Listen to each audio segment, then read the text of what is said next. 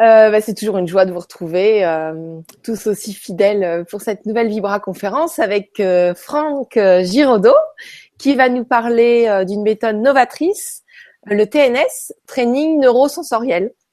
Donc Franck, je te laisse la parole. Merci. Bah, bonsoir Gwen. Je suis vraiment très très heureux d'être avec toi ce soir.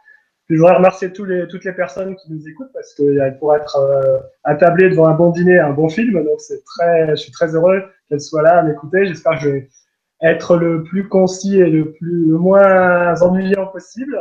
je vais faire de mon mieux. Tu seras parfait, tu seras parfait. Euh, donc je me, je me, présente, je m'appelle Franck Giraudot. Euh, j'ai une formation de psychologue, euh, également de coach sportif, de professeur de tennis. Enfin, j'ai eu une vie un peu éclectique. Euh, mais en tout cas, euh, depuis 20 ans, ma passion euh, concerne la santé, notamment la santé alternative. Excuse-moi, j'entends des petits bruits. Je ne sais pas si ça vient de moi. Alors, je sais pas, c'est peut-être. Et là Là, ça a l'air d'être bon. Ça a l'air d'être bon. Tu me dis hein, si tu entends à nouveau parce que. Bah là, j'entends. T'entends rien bah Là, parfois, quand tu bouges comme ça. Alors, je vais essayer de pas bouger du tout. C'est peut-être le micro, je ne sais pas. ouais, je, pense que c'est les oreillettes. Il y a un endroit euh, où, euh, euh, au niveau de. Ah, là, je t'entends plus. Ah, là, je t'entends. Voilà. Bon, vas-y, exprime-toi. voilà. Donc, je disais, ma passion depuis une vingtaine d'années et mon métier, c'est la santé alternative. J'ai fondé il y a 20 ans des centres donc dédié à la santé alternative et notamment une méthode extraordinaire que, j'avais rencontrée à l'époque qui s'appelle la culture psychosensorielle. Euh, cette technique euh, est totalement, euh, je dirais, novatrice, même si elle est ancienne, puisqu'elle est capable d'agir euh, de manière euh, scientifique sur notre système nerveux, euh, c'est-à-dire de permettre de mesurer le dérèglement éventuel du système nerveux de toute personne et de rééduquer ce système nerveux de manière naturelle et définitive. Euh, au cours de ces 20 dernières années, j'ai développé énormément cette méthode que j'ai appelée euh, maintenant le training neurosensoriel. Oui, si vous Moi, parce que et, essaye peut-être sans les oreillettes. Je sais pas s'il y a que moi qui entends le bruit ou pas, mais j'ai l'impression, comme après, il y a j'ai d'autres casques, on pourrait tester, mais je vais essayer sans les oreillettes. Est-ce que tu m'entends Est-ce que là tu m'entends? Oui, oui, oui. Est-ce que c'est mieux? Non, bah, bah peut-être peut-être que, ça, vient. Les auditeurs. Alors je remets le casque. Voilà. Est-ce que c'est bon? Oui, excuse-moi, ça doit venir de moi. Vas-y, je te dérange plus. C'est les miracles de la technique moderne. euh, je disais donc, euh, oui, donc cette, euh, cette technique euh, qui s'appelait à l'époque la culture psychosensorielle que j'ai pratiquée pendant 20 ans, euh, je l'ai dénommé dernièrement le training neurosensoriel, euh, puisque au cours de ces dernières années, j'ai eu euh, au sein de mon cabinet environ entre 5000 et 10 000 personnes, euh, ce qui m'a permis d'apporter certaines évolutions, puisque évidemment l'environnement et le monde actuel n'est plus le monde d'il y a 50 ans quand la technique a été créée.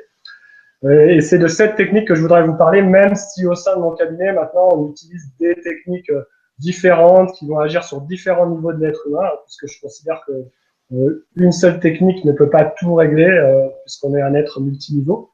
Mais en tout cas, je voudrais ce soir parler de ce training neurosensoriel et notamment du système nerveux. Euh, alors pourquoi le système nerveux? Parce qu'à l'heure actuelle, on vit dans une société malheureusement où on a plus besoin d'être solide nerveusement que solide physiquement. Surtout euh, la vie euh, dans les grandes villes est très stressante. Il y a la pollution électromagnétique, chimique, la mauvaise nourriture souvent, le stress. Et notre système nerveux est soumis à rude épreuve. Il faut savoir que le système nerveux est, pour le, je dirais pour l'être humain, euh, ce que le système, il est, le système nerveux est au, je dirais au, au, cerveau, ce que le système musculaire est au squelette. C'est-à-dire que le système musculaire va protéger le squelette de, des chocs et le système nerveux va protéger notre cerveau. C'est en fait notre interface avec l'environnement. Et ce que l'on ne sait pas ou rarement, c'est que ce système nerveux est susceptible de se dérégler chez toute personne, c'est-à-dire qu'il ne va plus traiter de manière correcte les informations que l'on reçoit du monde extérieur. et il ne va plus les intégrer correctement. Et évidemment, notre réponse par rapport à ce que l'on reçoit du monde extérieur va être déformée. Euh, le système nerveux euh, se développe et est, relativement fragile entre 0 et 7 ans.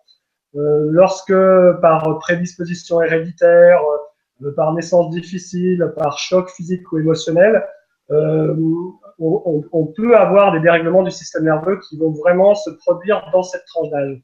Euh, malheureusement, ce dérèglement n'est pas détecté. Il n'y a à l'heure actuelle aucune instance médicale qui va pouvoir détecter ce dérèglement et pouvoir ensuite agir dessus. Euh, ce qui fait qu'à l'âge adulte, euh, beaucoup de personnes développent des troubles qu'on va appeler des troubles fonctionnels. Euh, je ne sais pas, des palpitations cardiaques, des troubles hormonaux, de la dyslexie, tout ce, genre de pathologie, entre guillemets, pour lequel la médecine n'a pas vraiment de réponse. Beaucoup de personnes à l'heure actuelle aussi ressentent qu'elles ne peuvent pas atteindre leurs objectifs, elles ne se sentent pas à 100%, sans savoir vraiment exactement ce qu'il se passe. Ce dont on va parler ce soir, c'est que le système nerveux peut nous donner cette réponse en fait. Lorsque ce système nerveux se dérègle, on peut perdre jusqu'à 30, 40, 50% de nos capacités euh, mentales, psychiques, émotionnelles, et donc développer certains troubles ou en tout cas ne pas pouvoir euh, réaliser euh, nos objectifs et avoir une vie comme on voudrait l'avoir parce que on a des gènes que l'on n'arrive pas à identifier.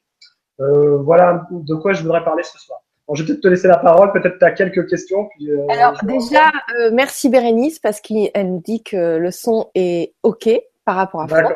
Voilà. Euh, et merci à Janine et un autre message aussi qui est, qui est passé et j'ai pas pu lire. Euh, bonsoir Gwenoline et Franck, merci pour ce partage qui promet d'être super éclairant. Donc on a on a quelques quelques jolis partages. Bonsoir à vous tous du Québec, de Christiane. Donc euh, il y a beaucoup de bonsoirs.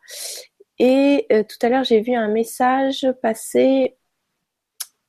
Euh, bah, peut-être que on peut prendre une question si tu veux. On peut prendre une question et puis je réenchaînerai après euh, pour aller dans le vif du sujet, mais il n'y a pas de souci, bien sûr. D'accord. Donc il y a Mireille qui nous dit bonsoir Gwénoline et Franck et bonsoir à tous. Une maladie auto-immune telle que l'hyperthyroïdie peut-elle être traitée? Par vos soins Merci pour votre réponse. Très belle soirée à tous. Sachant que on a la même question d'Elena et qui est cliqué plus 6. D'accord. Ok. Alors, il faut savoir que l'hyperthyroïdie, comme l'hypothyroïdie, euh, peut avoir euh, différentes origines. Euh, dans le travail que l'on effectue, et que je vais vous expliquer ensuite, lorsque l'on a un dérèglement fonctionnel du système nerveux et que l'on peut ensuite rééduquer ce dérèglement fonctionnel, on va avoir un impact sur le système immunitaire. Donc, ayant un impact sur le système immunitaire, puisqu'il est étroitement lié quand même au bon fonctionnement du système nerveux et même au, au bon fonctionnement d'un centre qu'on appelle l'hypothalamus, on peut avoir des résultats intéressants. Ça a déjà été le cas au sein de mon cabinet. Maintenant, l'hyperthyroïdie, l'hypothyroïdie est multifactorielle et souvent, je couple mon travail avec d'autres techniques, euh, notamment des techniques euh, basées sur la nutrition ou même sur la biophysique. Et là, on a des résultats assez exceptionnels. En général, on arrive à bout de ce genre de problème. Voilà. La biophysique. Voilà, là, il y a des techniques de biophysique qui, qui sont donc euh, hérité euh, de la théorie quantique, euh, qui sont très efficaces dans ce type de pathologie, mais c'est pas ce dont je voulais parler ce soir. D'accord. Mais c'est des techniques qu'on utilise au sein de notre cabinet. D'accord, on en parlera peut-être de tes autres techniques dans une autre vibra. Voilà. Il y a, il y a des, je dirais, il y a des troubles fonctionnels qui vont, être totalement jugulés par le training neurosensoriel et la rééducation nerveuse, euh, sans apport d'autres aides éventuelles. Et il y a certaines pathologie entre guillemets qui nécessite des fois différents outils ou plusieurs outils conjoints. Voilà. Et pour l'hyper ou l'hypothyroïdie, le training neurosensoriel peut totalement suffire, mais des fois, c'est bien de pouvoir coupler avec d'autres choses si ça ne suffit pas, euh, si on n'arrive pas à gérer, à gérer, ou à régler le problème dans 100% des cas. D'accord, merci Franck et merci à vous deux pour vos questions et à toutes les personnes qui ont cliqué. Euh, Est-ce que tu veux continuer avant de prendre d'autres questions? Oui, alors ce que j'aimerais, c'est expliquer, euh, je vais essayer d'être le plus clair possible, comment fonctionne cette technique. Euh, et ensuite, je pourrais prendre des questions. En fait, cette technique a été créée, euh, et je voudrais lui rendre hommage par un Français qui s'appelle Georges Kertin, puisqu'on peut avoir faire un petit cocorico, hein, puisque à l'époque, on avait des, des, personnes extraordinaires qui ont mis beaucoup de techniques au point, qui sont plus ou moins connues. Georges Kertan a démarré ses travaux avant la guerre de 14, donc ça remonte à loin. Et sa technique a, a abouti à la fin des années 30. Euh, c'est une technique qui a été reconnue par le ministère de la Santé à l'époque. Et Georges Carton a eu la Légion d'honneur pour ses travaux et cette, euh, la mise au point de cette technique pour service rendu à l'éducation nationale, puisque ça devait concerner au départ l'enfant à l'école. Alors, cette technique, comme je vous disais tout à l'heure, elle permet de mesurer objectivement le dérèglement du système nerveux de toute personne. Pour que vous compreniez comment ça fonctionne, je vais vous faire un tout petit tout petit cours du cerveau, de comment fonctionne le cerveau. Euh, si vous prenez le cerveau humain, en fait, euh, on peut le décomposer en deux parties principales. Vous avez la partie haute qu'on appelle le néocortex. Alors, je vais montrer avec mes mains. Hein, si vous joignez les deux points, euh, c'est le néocortex. Vous avez l'hémisphère droit, l'hémisphère gauche. Ce néocortex, on l'appelle le conscient volontaire. Pourquoi on l'appelle le conscient volontaire? Bah, Tout simplement parce que c'est le siège de nos activités mentales. Le symbolisme, euh, la pensée, euh, se projeter euh, dans l'avenir, toutes ces activités reposent sur le fonctionnement du néocortex. Le néocortex, en plus, nous donne la notion d'individualité. C'est-à-dire qu'en fait, le développement du néocortex chez l'humain, qui, qui est le, développement le plus important, nous donne cette notion d'être une entité séparée de l'environnement, même si c'est subjectif. c'est un peu, je dirais, le néocortex, le siège de l'ego, en quelque sorte. Mais, excusez-moi, par contre, sous ce néocortex, vous avez tout un ensemble de centres nerveux situés à la base du cerveau. Euh, et ces centres nerveux qui sont situés à la base du cerveau sont, comme le néocortex, des centres pairs. Et cette base du cerveau, elle a une caractéristique, c'est qu'elle est automatique et involontaire. C'est-à-dire que vous n'avez aucune action par votre volonté sur le fonctionnement de cette base. Et là où les choses deviennent intéressantes, c'est que Georges Carton a montré il y a plus de 70 ans que cette base du cerveau est fondamentale chez l'être humain parce qu'elle contrôle ce que l'on appelle nos trois grands modes de vie ou nos trois systèmes. Alors, qu'est-ce que c'est que nos trois grands modes de vie ou nos trois systèmes? C'est d'abord ce qu'on appelle la vie neurovégétative. Votre digestion, votre circulation, votre système hormonal, ce sont des fonctions pour lesquelles vous n'avez pas à diriger votre attention, votre volonté. Quand vous mangez, vous ne dites pas, tiens, j'ai mangé mon sandwich, il va falloir que je commence à digérer. Euh, quand vous transpirez, vous dites pas il fait chaud, faut que je commence à transpirer. Ou quand vous rentrez dans une pièce noire, vous ne dites pas il faut que je dilate ma pupille pour voir clair. Ce sont ce qu'on appelle des fonctions végétatives et ce sont des fonctions automatiques qui sont contrôlées par les centres de la base du cerveau. Mais cette base du cerveau a une deuxième fonction, un deuxième contrôle. La base du cerveau va contrôler aussi ce que l'on appelle notre vie psychique c'est-à-dire notre pensée supérieure. On a vu que la vie psychique, elle reposait sur euh, nos hémisphères cérébraux, sur notre néocortex, mais ce néocortex ne peut fonctionner de manière correcte que si la base du cerveau fonctionne de manière correcte. En effet, c'est la base du cerveau qui va fournir de l'énergie à notre néocortex pour lui permettre de fonctionner correctement. Euh, on dit que la base du cerveau, elle régule le tonus cérébral. Alors, je vais vous donner un exemple tout simple que tout le monde va comprendre. C'est le sommeil et l'état de veille.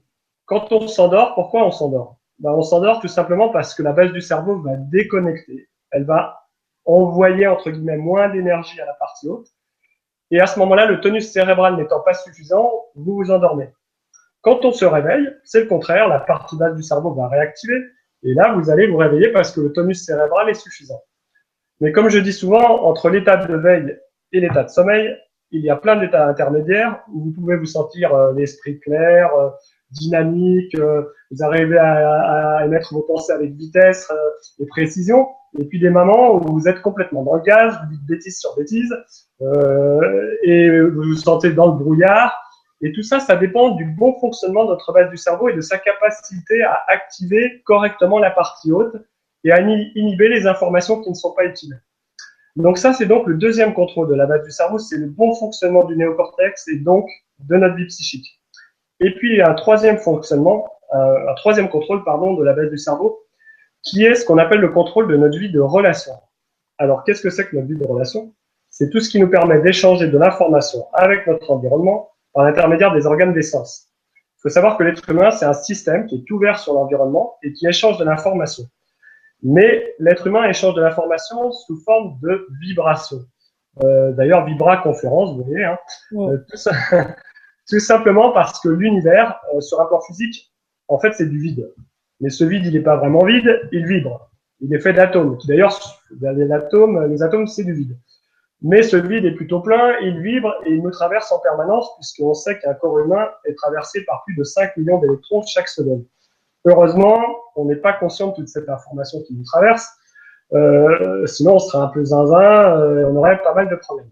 Par contre, il y a certaines informations dont on est conscient parce qu'on a des récepteurs adaptés, c'est-à-dire on a des cellules qui captent ce type de fréquence. On a des récepteurs, par exemple, au niveau de la rétine, qui sont des cellules qui vont capter la fréquence lumière. On a des récepteurs au niveau de l'oreille, qui sont des cellules qui vont capter la fréquence son. On va avoir des récepteurs au niveau de la peau qui vont capter, par exemple, la fréquence chaleur. Quand ces fréquences sont captées par nos récepteurs, elles sont immédiatement transformées en ce qu'on appelle de l'influx nerveux. L'influx nerveux est en quoi? Un message électrique et chimique qui passe entre des cellules qu'on appelle des neurones. Donc tout ce monde qui pénètre en nous est transformé en influx nerveux et cet influx nerveux est utilisé pour notre fonctionnement. Donc, ce qu'expliquait Georges Cartan à l'époque, c'est que notre base du cerveau, c'est vraiment un thermostat central qui contrôle notre vie végétative, notre vie psychique et notre vie de relation, appelée aussi vie sensorielle. Et lorsque cette base du cerveau se dérègle, ce qu'il y a à peu près 30-40 ans était de 4,75% de la population, et on pourrait dire peut-être maintenant avec les conditions de vie 90%, eh bien tout simplement, les personnes vont développer des symptômes au niveau de la vie psychique, végétative, sensorielle. Ces symptômes sont ce qu'on appelle en général des troubles fonctionnels, c'est-à-dire des troubles pour lesquels euh, la médecine n'apporte pas de grandes réponses et c'est pourtant 80% de la demande médicale. Euh, c'est quand vous allez voir votre médecin, vous lui dites voilà j'ai mal au ventre, euh, j'ai des palpitations, euh, des allergies. Ce sont des troubles neurovégétatifs. Le médecin va rien trouver aux analyses, aux radios, à l'IRM, au scanner parce que c'est pas vraiment un état de maladie, c'est un état fonctionnel.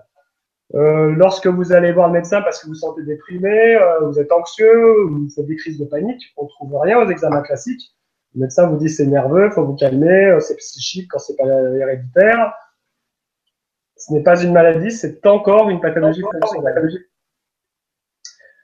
Idem quand un enfant euh, souffre de dyslexie.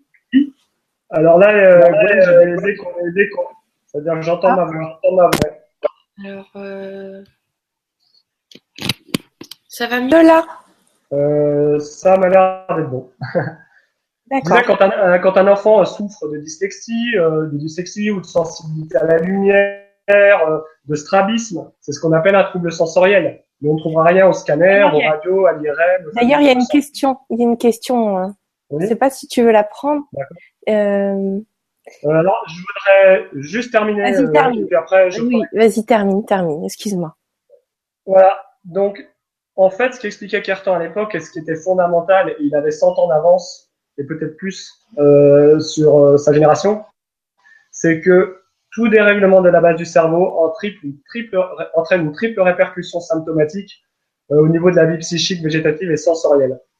Euh, et ce qu'a voulu faire Kertan, c'est trouver un moyen de mesurer objectivement ce dérèglement de la base du cerveau pour pouvoir agir dessus de manière non invasive et définitive.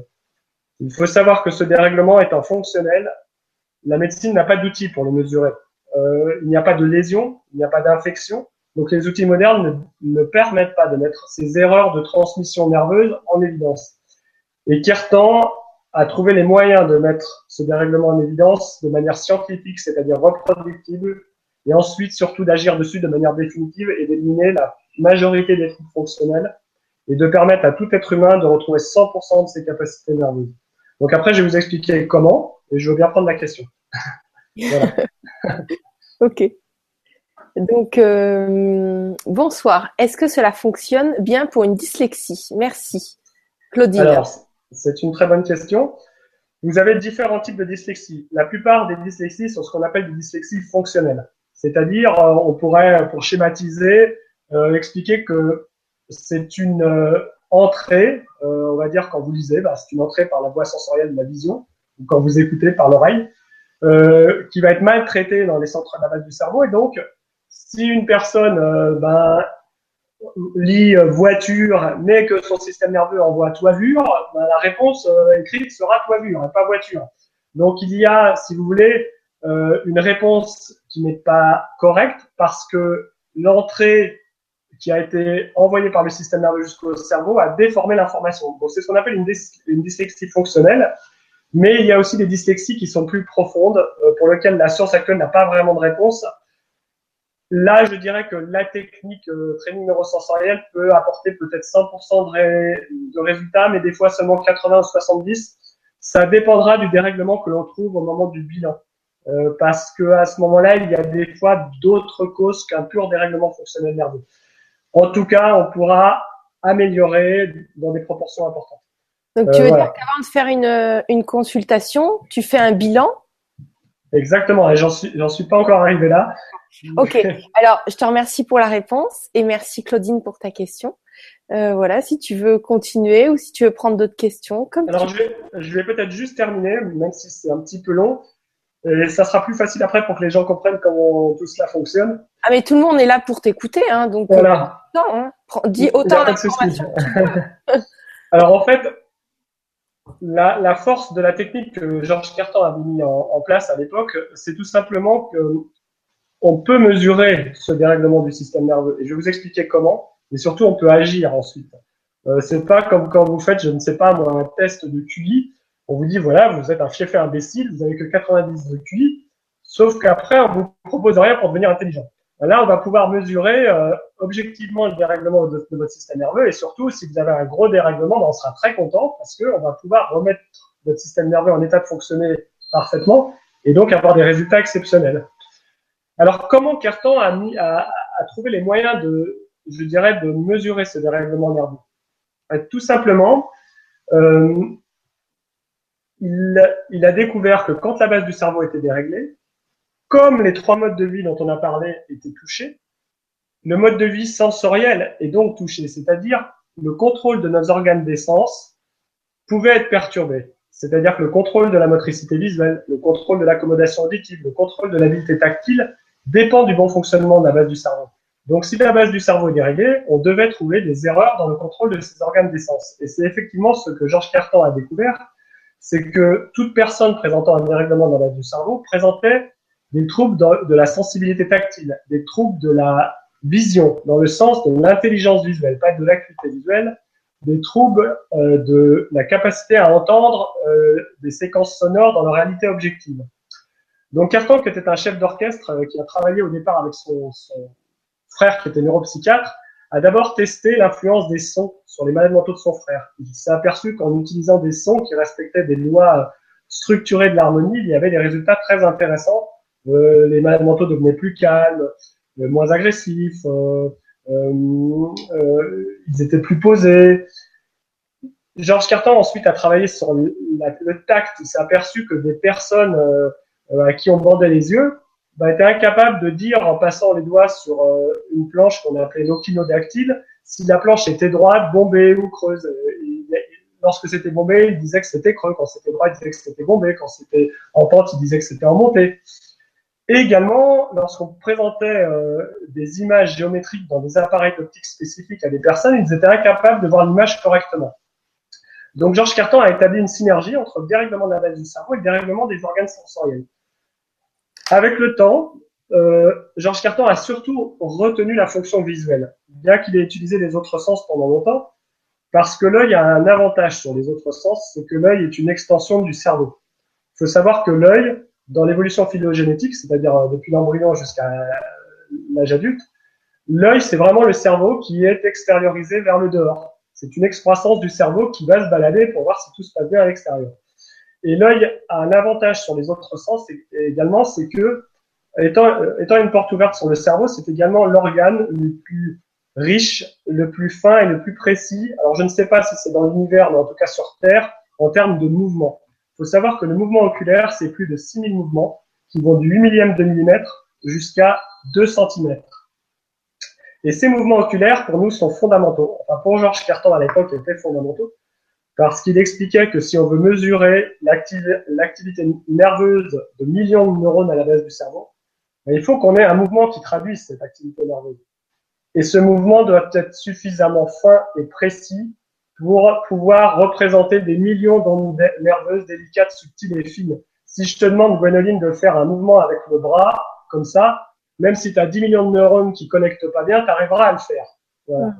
Mais si je te présente des images dans des appareils optiques qui vont nécessiter des centaines de mouvements d'une précision extrême au niveau de l'appareil optique pour que tu sois capable de voir l'image à sa place dans l'espace comme elle est, la moindre erreur de transmission entre euh, quelques neurones suffira pour que tes yeux soient mal dirigés et que tu ne puisses pas voir l'image dans sa réalité objective.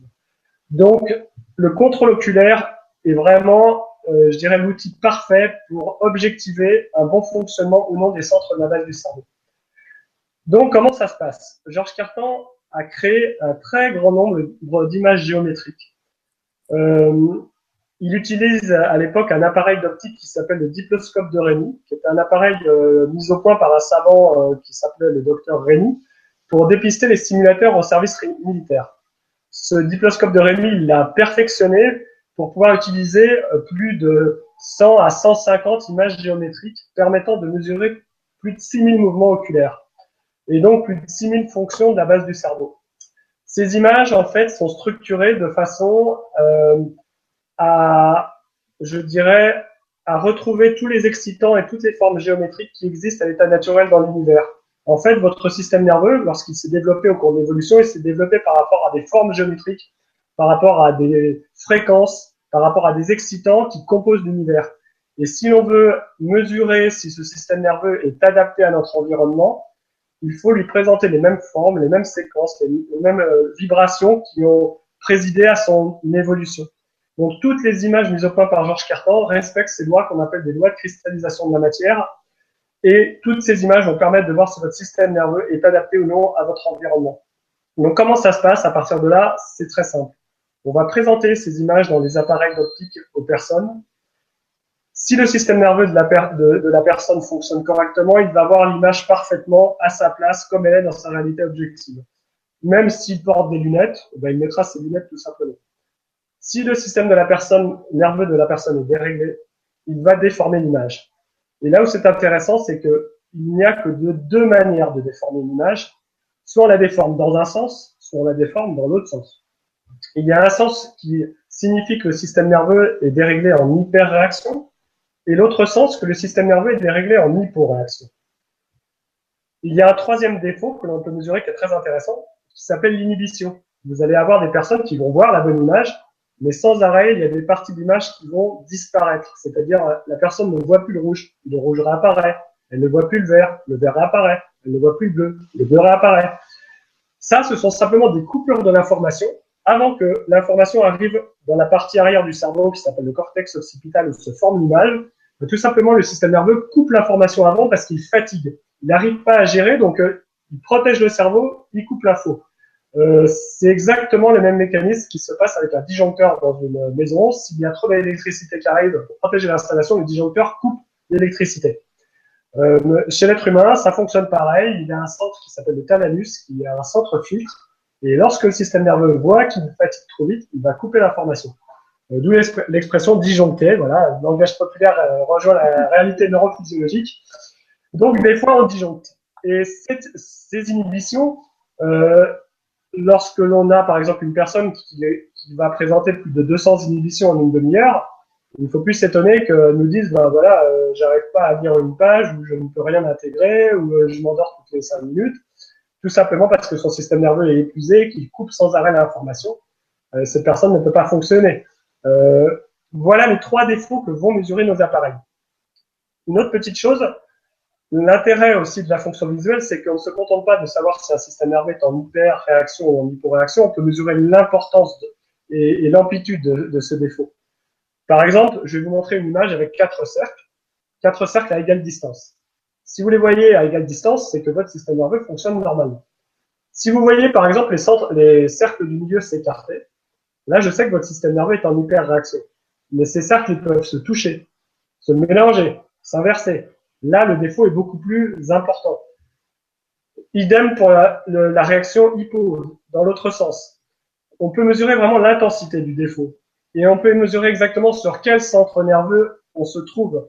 Parce qu'en fonction de la distance de vision à laquelle on va travailler, puisqu'on utilise la vision de loin, la vision intermédiaire, la vision de près, comme dans la vie de tous les jours, on saura exactement quels centres de la base du cerveau sont en jeu. Et on, on, saura de quelle manière ils sont en jeu parce que si vous avez une réaction différente avec des couleurs ou avec des lettres, ça nous donne des indications supplémentaires.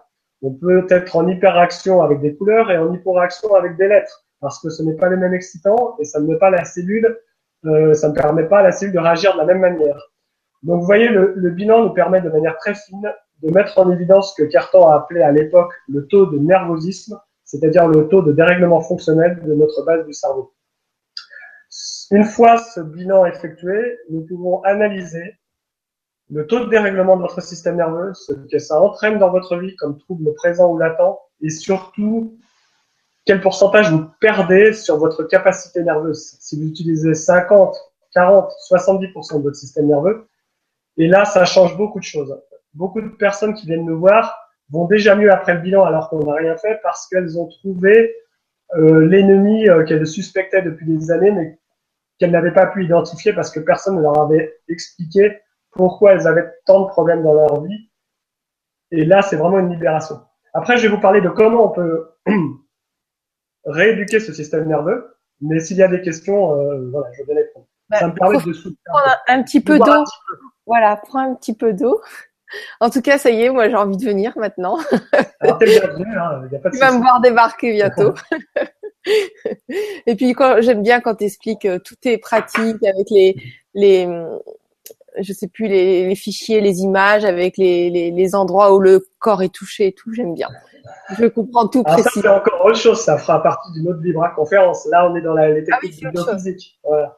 Mais on, verra que c'est autre chose, mais que ça se couple parce que j'ai le training neurosensoriel est une évolution de la méthode Cartan. C'est pour ça que je l'appelle training neurosensoriel parce qu'on a intégré des outils de biophysique pour potentialiser notre éducation physiologique. Et c'est vraiment une rencontre euh, euh, de la méthode Cartan et de la biophysique que l'on pratique maintenant, pour permettre beaucoup plus d'efficacité et plus de rapidité dans les rééducations. En tout cas, merci pour ces informations déjà. Euh, il y a euh, Anton qui nous dit bonsoir à tous, sympa comme thème cette vibra, belle initiative, ça manquait un peu de science ici justement. Merci à vous deux. merci, pour ce message. Alors, euh, il y a une question que j'ai pas lue. En tout cas, je suis hyper contente de tous vous retrouver. À chaque fois, je vois les, souvent les mêmes, les mêmes prénoms et ça, ça me met en joie de vous retrouver. C'est génial. Ça fait comme une famille à force. C'est les Vibra conférences, ça donne ça, Franck. Au final. Moi, je vais revenir euh, souvent. Alors. tu, tu es le bienvenu parce qu'en plus, tu as plein de choses à nous, à, à nous dire et tu es, un puits de science, c'est hallucinant. Quand on est avec toi, euh, bon, des fois, on n'intègre pas. alors, euh, vous êtes. Alors, cette question, je l'ai pas lue, mais je pense que tu as peut-être euh, répondu, mais au cas où. vous êtes-vous intéressé aux éventuels troubles, troubles affectant le nerf optique? Pensez-vous que les problèmes de vue puissent être liés à un stress au sein du système nerveux, voire à un dysfonctionnement du nerf optique plutôt qu'à la géométrie de l'œil? Dany Alors oui, ça fait plusieurs questions en, une. Il euh, faut bien savoir que lorsqu'il y a une pathologie du nerf optique, que ce soit une lésion, une tumeur ou autre, ça ne concerne pas notre travail de training neurosensoriel. Après, on peut voilà, faire appel à la médecine classique, on peut aussi faire appel à, la médecine alternative avec d'autres outils pour travailler là-dessus, mais c'est pas du tout, euh, je dirais, le rôle du training neurosensoriel. Dans le training neurosensoriel, on travaille sur des organes euh, intacts. On est vraiment dans le trouble fonctionnel. Euh, évidemment que énormément de troubles émotionnels, affectifs, sont reliés à la, pas à la vision directement, mais peuvent se matérialiser sur le, système visuel. Je vous donne un exemple. Une personne qui a un énorme choc émotionnel peut perdre la vue. C'est souvent provisoire, tout simplement parce qu'il y a des voies rétine hypothalamus, hypothalamus, l'hypothalamus étant le centre de, je dirais, de régulation de tous nos instincts biologiques, mais aussi de toute notre affectivité, de notre émotivité. Et lorsqu'il y a un choc important, l'hypothalamus, qui est un centre en réflexe, peut réagir de manière tellement intense, surtout s'il est déjà déréglé fonctionnellement, et renvoyer un message par des voies hypothalamus-rétine qui vont C'est-à-dire que la personne peut perdre la vue pendant une période donnée. Euh, bon, ça arrive heureusement rarement, mais ça arrive. Euh, tout simplement parce que il y a un lien étroit entre l'œil et les centres de la base du cerveau. Voilà, j'espère que j'ai bien répondu. Oui, oui, bien compris. Merci Franck et merci Dani pour ta question. Est-ce que tu veux qu'on prenne d'autres questions ou parce qu'il y a quand je même. Je vais répondre à deux trois questions et puis euh, parler ensuite de comment on va agir et puis ensuite je répondrai à d'autres questions. D'accord, ok, on fait comme ça. Alors, Anne qui nous dit bonsoir à tous, merci pour cette vibra. J'ai somatisé une sclérose en plaques due à mon hypersensibilité incomprise. Euh, guérir est donc possible en faisant évoluer mes pensées? Pour l'interrogation. Alors, euh, oui, bien sûr. Euh, la sclérose en plaques, c'est une maladie dégénérative. Donc, le training neurosensoriel n'est pas une indication directe. Évidemment, lorsque l'on réduit le système nerveux, il va y avoir énormément d'améliorations sur toute la sphère psycho-émotionnelle et même, je dirais, unitaire. Donc, ça peut être une marche pour guérir. Mais le training neurosensoriel n'est pas un outil qui va permettre de guérir la sclérose en plaques parce que ce n'est encore une fois euh, pas un trouble fonctionnel. Par contre, la sclérose en plaques peut se, je dirais, euh, alors je ne veux pas parler de guérison parce que euh, on va pas être prétentieux, on va pas dire qu'on peut guérir la sclérose en plaques, mais si on met en place différents outils permettant de travailler sur le plan informationnel, énergétique, nerveux, sur la nutrition, tout en euh, même suivant un, processus classique de traitement, euh, c'est pas forcément à négliger. Là, après, ça reste à l'appréciation de la personne. On peut, moi, je pense qu'on peut guérir, bien sûr. Je pense qu'il n'y a aucune maladie incurable même à, deux semaines de la mort, il y a toujours un espoir et ça se passe beaucoup là-dedans. Donc euh, oui, euh, le mental est très important, mais il ne suffit pas de dire aux gens il faut de la volonté du mental. Il faut encore qu'ils aient les capacités d'utiliser ce mental et cette volonté. Et lorsqu'un système nerveux est totalement déréglé, c'est difficile d'utiliser ces capacités mentales de manière optimale et c'est là que le training neurosensoriel peut agir, comme je vous expliquerai tout à l'heure. Donc une fois qu'on peut utiliser ces capacités, par exemple, euh, grâce au grâce à, ta technique. Euh, Alors, du coup, ça peut, on peut libérer ses croyances. Bien sûr, bien sûr. Euh, beaucoup plus facilement parce que tout est ordonné à l'intérieur de nous. C'est plus. Voilà, exactement. Tout est relié dans un corps. Il hein. euh, faut savoir que on est une structure, on va dire quantique. Il n'y a pas de séparation dans l'univers. Il n'y a pas de séparation dans un corps. il y a de la séparation que dans la tête des lobbies pharmaceutiques. Euh, les organes sont pas séparés, ils fonctionnent tous euh, euh, en même temps, ils, sont, ils communiquent tous en même temps. Donc, si on rééduque un système nerveux, c'est pas en rééduquant le système nerveux qu'on guérit une sclérose en plaques, mais on donne les moyens à la personne d'utiliser 100% de ses capacités nerveuses, donc peut-être 100% de ses capacités mentales. Et avec ces 100% de capacités nerveuses et mentales, elle peut, elle peut permettre à son corps peut-être d'aller vers la guérison, puisque c'est le corps lui-même qui se guérit. Personne n'a jamais guéri personne. Euh, ça serait bien prétentieux. Il hein. faut savoir qu'un corps humain, ça sécrète euh, plus de 100 millions de molécules tous les 15 jours euh, pour se réparer et se régénérer. Hein. C'est pas 200 médicaments chimiques mis au point 100 ans par, la science classique. C'est 100 millions de molécules que le corps sécrète. Donc, c'est le corps qui est capable de se guérir. Donc, le but, c'est de donner au corps les moyens de se guérir. Et le training neurosensoriel va donner un système nerveux qui fonctionnement va, va marcher à la perfection. Et ça peut être déjà une marche pour aller vers la guérison. Merci beaucoup, Franck. C'est intéressant de donner les moyens justement au corps de se guérir, euh, parce que finalement, euh, on n'entend pas parler de ça. On croit qu'il faut faire une action particulière pour se guérir, et en fait, faut faut déjà mettre le corps au repos, les organes. Euh, et c'est vrai que l'alimentaire doit jouer parce qu'on passe notre temps à digérer. 70% de notre temps à, digérer. Si on, on, on, a une alimentation plus du jus ou des choses plus light, eh ben ça, ça permet de concentrer l'énergie sur la guérison. Après les pensées. C'est exact. Il faut pas oublier aussi que nos cellules sont faites de ce qu'on mange. Donc euh, même si on rééduque un système nerveux, un système nerveux qui est nourri avec n'importe quoi, il va être plus difficile à rééduquer qu'un système nerveux qui est bien nourri. Euh, voilà, donc c'est très important aussi. Euh, de même que l'eau est très importante. En tout cas, on pourra faire une vibration oui, alors l'eau. Ouais, l'eau, on va euh, parce que toi, tu as découvert des, des produits même, euh, enfin, t'as pas découvert, mais bon, des produits. J'ai cherché, voilà. voilà. Et puis des, des produits beauté euh, qu'on aime et, et l'eau et, et, tout ça. faut absolument qu'on vous en parle parce que c'est. Enfin, on verra ça plus tard. On verra, on va pas, on va pas se disperser, mais. Non. L'eau, c'est important. C'est sûr que une eau qui est bien oxygénée, c'est ça que tu que tu conseilles. L'eau, c'est très, c'est très très complexe et je voudrais pas non plus. Euh, j'ai pas la prétention d'être un expert de l'eau. Par contre, euh, je suis passionné, donc j'ai essayé beaucoup de choses. Et c'est vrai qu'à l'heure actuelle, il y a quelques outils vraiment intéressants. Donc, parce qu'il faut pas oublier que le cerveau a plusieurs sources d'énergie hein, qui sont les sucres, les graisses, et l'eau quand elle a des liaisons hydrogène correctes. Euh, l'eau qu'on boit euh, au robinet ou euh, dans les bouteilles ne fournit pas de l'énergie, n'est pas riche en hydrogène et ne n'apporte rien encore. voilà, L'hydrogène, c'est l'oxygénation, c'est comme si on respirait nous, c'est. Ah, c'est un petit peu, je dirais que c'est comme la source d'énergie solaire en quelque sorte. C'est la plus petite molécule découverte dans l'univers, l'hydrogène, et c'est fondamental pour nos, pour nos cellules. Après, euh, je ne suis pas un spécialiste euh, de la physique, donc je ne ferai pas un cours là-dessus, mais si on a un sujet qui, se, qui, qui traite de ça, bon, oui, moi, ça m'intéresse vraiment parce que l'eau, en fait, euh, c'est vraiment euh, notre base et c'est hyper important et je me rends compte de plus en plus. On en parle aussi de plus en plus et j'ai vraiment confiance euh, pour t'avoir vu sur plein de points et tout ce que tu dis. À, part, à chaque fois, j'ai vérifié et j'ai quand même envie qu'on fasse un truc sur l'eau. Et... On, on pourra faire, on pourra faire sur beaucoup de choses qui en fait toutes se sans, boîte, il n'y a pas de séparation, il n'y a pas, il a pas une technique qui fait plein de choses et, et qui, qui pourrait prétendre tout faire. C'est vraiment un ensemble. Euh, voilà. Enfin, et, bras en ensemble.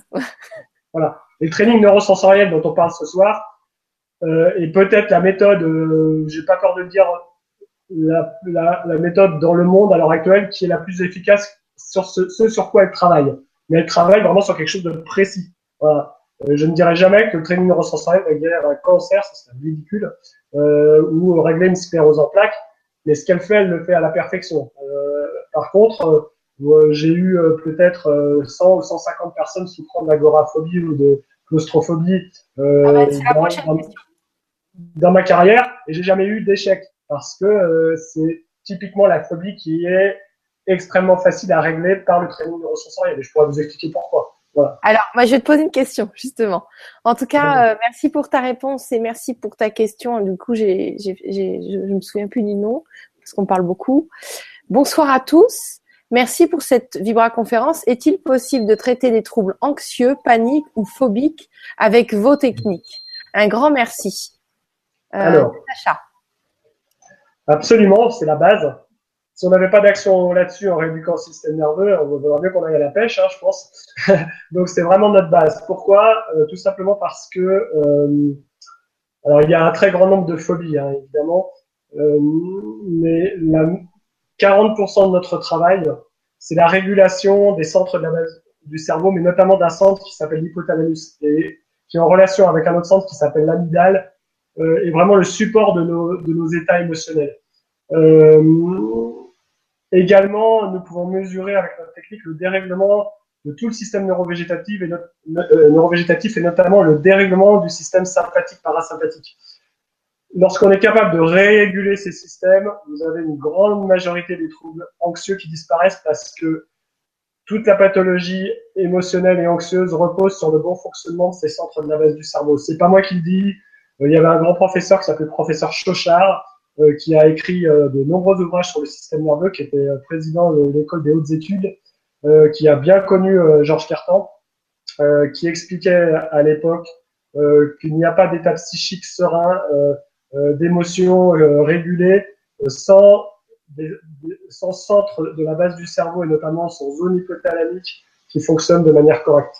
voilà. Et comme nous, nous sommes capables de mesurer le dérèglement de ces centres et de les rééduquer nous avons évidemment un impact direct sur tout ce type de phobie. À savoir que pour nous, c'est beaucoup plus facile de rééduquer, enfin de réguler, de supprimer une agoraphobie qu'une phobie d'un serpent. Tout simplement parce que c'est pas le même mécanisme. Voilà, donc il faut savoir aussi euh, quel type de phobie. D'accord. Merci Franck et merci Natacha pour ta question. Encore une autre question de Nathalie. Bonsoir Gwénoline et Franck, je suis amnésique, grave traumatisme crânien et je n'ai plus de sommeil récupérateur depuis un grave accident de la route. Comment faire pour se remettre de ces séquelles neurologiques qui sont insupportables à vivre? Merci, Nathalie. Alors, lorsqu'il y a eu un trauma et lorsqu'il y a eu une lésion, en général, c'est détectable sur euh, l'imagerie médicale. Le training neurosensoriel ne va pas réparer les lésions. Euh, par contre, le training neurosensoriel va pouvoir mesurer ce, les circuits neuronaux qui ne sont plus dans leur rail, qui fonctionnellement ne fonctionnent plus correctement, et remettre ces circuits en place. C'est-à-dire qu'on peut reconstruire autour des lésions.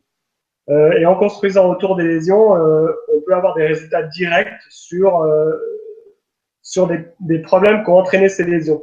Moi, je pense toujours à un cas que j'ai eu, qui était un, un commandant de l'armée de l'air, qui avait fait une chute de, je ne sais plus, c'est parapente de parachute. En tout cas, euh, ça c'était son, parachute s'était mis en torche à 40 mètres du sol, et il s'était retrouvé sur une planche paraplégique pendant six mois.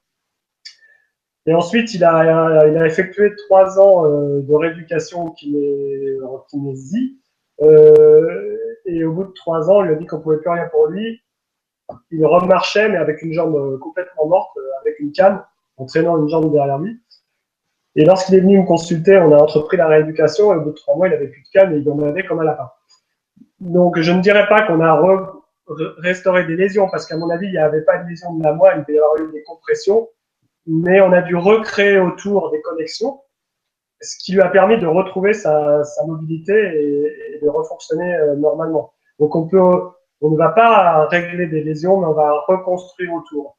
Si en plus on couple ça avec certaines techniques de nutrition, avec certaines techniques de biophysique, on peut vraiment amener la personne le plus loin possible. Je ne sais pas jusqu'où, parce qu'à partir du moment où il y a lésion, on ne peut pas dire qu'on va retrouver 100%, ça serait mentir. Mais on peut espérer beaucoup et en tout cas améliorer énormément les choses. Ok, merci beaucoup Franck et merci Nathalie pour ta question. Euh, alors, Anton qui nous dit Bonsoir, où en est-on exactement dans, la, reconnaissance des facultés du psy chez l'homme en France? Et est-ce pareil dans tous les pays? Merci. C'est une bonne question. Euh, j'ai envie de dire non, c'est pas pareil dans tous les pays. Je pense pas qu'on considère la conscience, euh, la psychologie et le mental de la même façon en Inde qu'en France, euh, ou que dans les pays anglo-saxons. Euh, je pense qu'en France, euh, on est les plus en retard et je dirais euh, les plus obtus. heureusement, pas tout le monde. et puis on essaye de faire changer les choses. je vais vous donner un exemple tout simple dans, en France, mais pas qu'en France, je dirais dans la médecine classique générale, on ne reconnaît pas la notion d'énergie. L'énergie, euh, on ne connaît pas. Hein. Euh, ce qui est drôle pourtant, c'est que lorsqu'on vous fait un IRM, une radio, un scanner, ce sont des techniques de physique quantique. Ce sont typiquement des techniques basées sur l'information et sur l'énergie.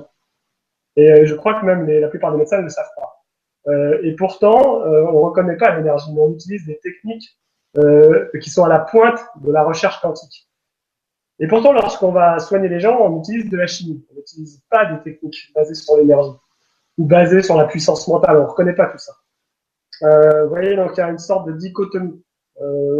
Bon, après, on va pas rentrer dans un débat. Il y a, des raisons pour cela. Euh, mais c'est pour expliquer qu'on a encore un long chemin à faire. Il y avait une cardiologue qui s'appelait Thérèse Brosse, euh, qui a écrit un livre que vous pouvez peut-être encore trouver, qui s'appelle la, la conscience énergie, structure de l'homme et de l'univers ses implications euh, sociales et spirituelles. Euh, c'est une femme qui avait été financée par des, organismes nationaux et qui a étudié justement la pensée, la conscience, la nature de la conscience. et pour ça, elle a fait une synthèse de toutes les sciences occidentales et de, du chaînon manquant qu'elle considérait être la, la notion dont on considère la conscience en Inde et en Orient. Et elle a étudié les états de conscience chez les yogis indiens, mais avec des techniques scientifiques.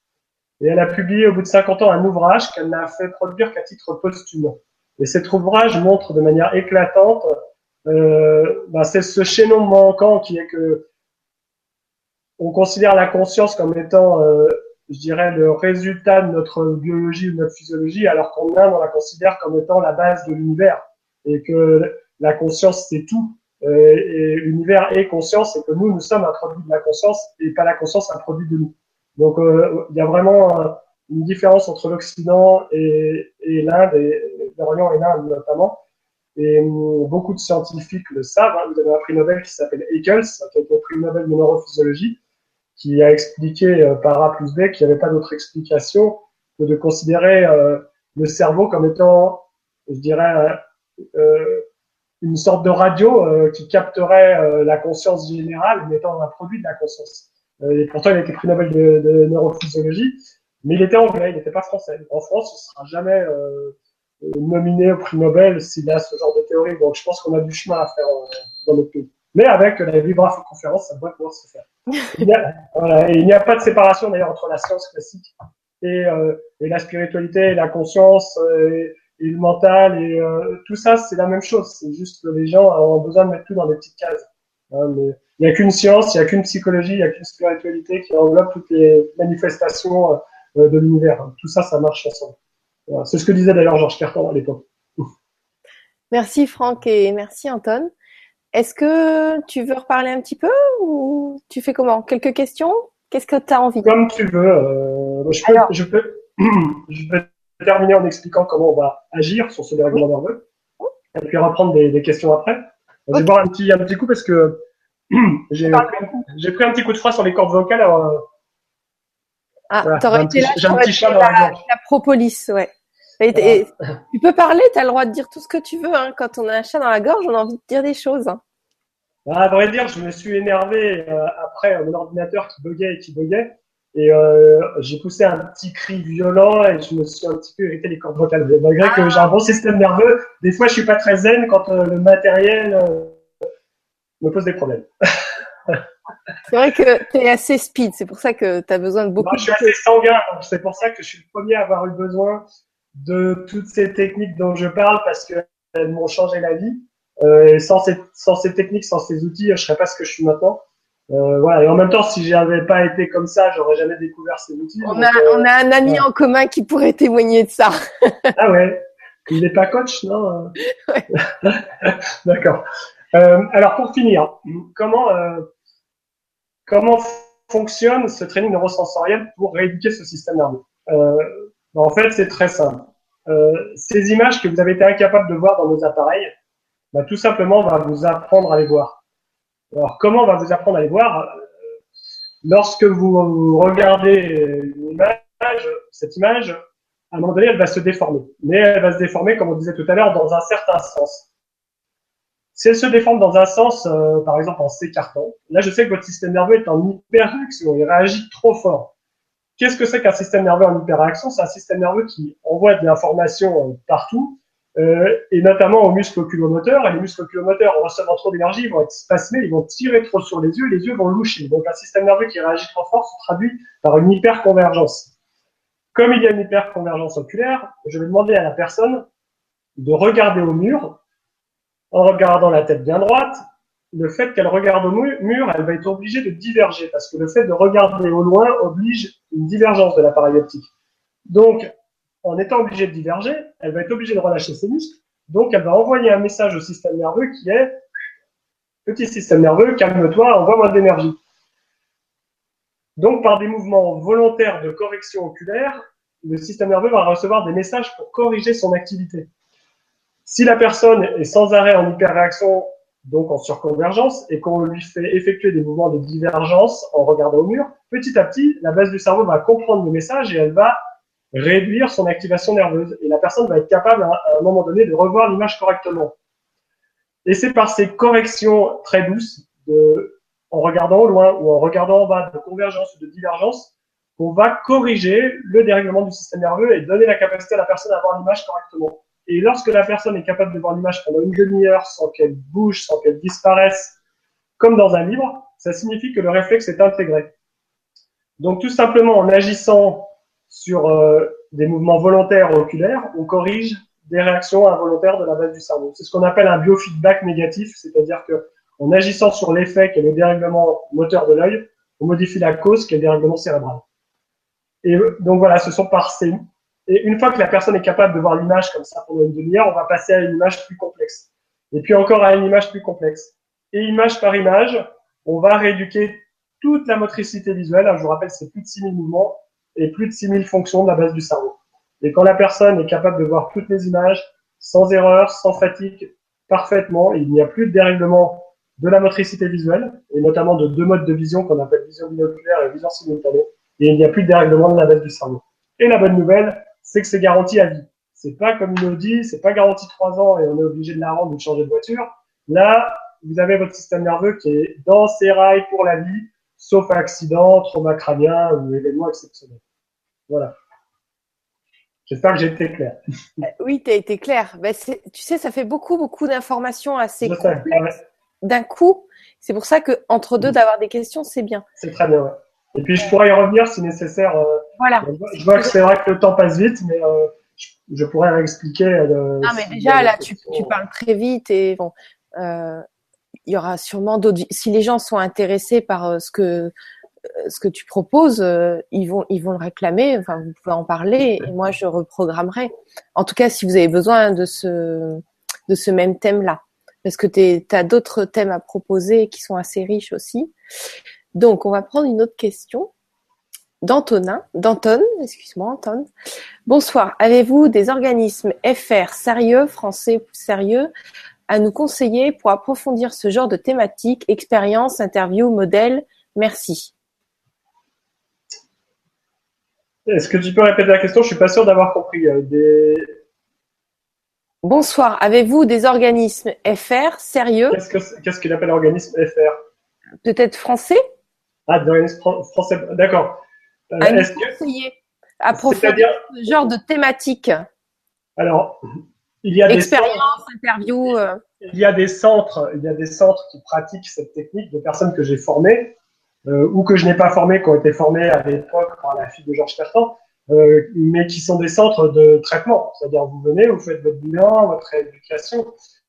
Euh, en ce qui concerne les informations concernant ce sujet, le mieux, c'est d'aller sur mon site parce que je l'ai pas mal documenté. Pour les gens qui le souhaitent, j'ai des ouvrages que je peux envoyer par mail, mais que je ne peux pas mettre sur le site pour différentes raisons, notamment euh, des ouvrages écrits par Georges Cartan. Il faut savoir qu'il y a plus de 20 universités où on a retrouvé les travaux de Georges Cartan. Malheureusement, comme c'était pendant la guerre, les, travaux sont découpés en tranches parce qu'on avait peur que les nazis piquent les travaux scientifiques et alors ils enlevaient la moitié des travaux. Euh, voilà. Pour la majorité des informations, allez sur mon site, euh, téléphonez-moi, envoyez-moi un message et je peux aussi vous adresser par mail euh, certains ouvrages pour, pour vous documenter. Euh, oui, donc euh, vous avez le, toutes les coordonnées de Franck en dessous de l'article, enfin dans l'article. Donc toi, tu préfères être, à, être euh, appelé? Alors moi, pour tout ce qui est de demande de rendez-vous, je préfère qu'on m'appelle, c'est plus rapide. Je, bah, je, laisserai deux numéros de téléphone. Maintenant, tout à l'heure, tu me diras. C'est plus facile pour moi que de répondre à des mails. ça sera peut-être pas moi qui répondrai au téléphone, mais la personne peut prendre rendez-vous et lorsqu'on fait un premier bilan, je prends au moins une heure et demie pour répondre à toutes les questions, expliquer. Euh, voilà. ouais, au moins une heure et demie, te connaissant, ouais. J'essaie de pas dépasser une heure et demie parce qu'il faut quand même que je puisse placer tout le monde. Voilà. Parce que tu parles beaucoup. euh, ok, donc bah, Antonin, le, euh, Anton, excuse-moi, le mieux c'est peut-être de tester. Euh, comme ça, tu te rendras compte parce que de toujours regarder des interviews, des expériences, Peut-être c'est sur toi parce que je vois que tu as posé beaucoup de questions, donc ça a l'air de t'intéresser. Euh, toi, tu es sur Paris, Franck Je suis sur Paris et région parisienne. J'ai deux centres, euh, donc dans le 6e et dans le 91. Voilà. Donc voilà, une autre question de Thérèse. Bonsoir Gwénoline et bonsoir à tous. Mon fils fait des migraines ophtalmiques.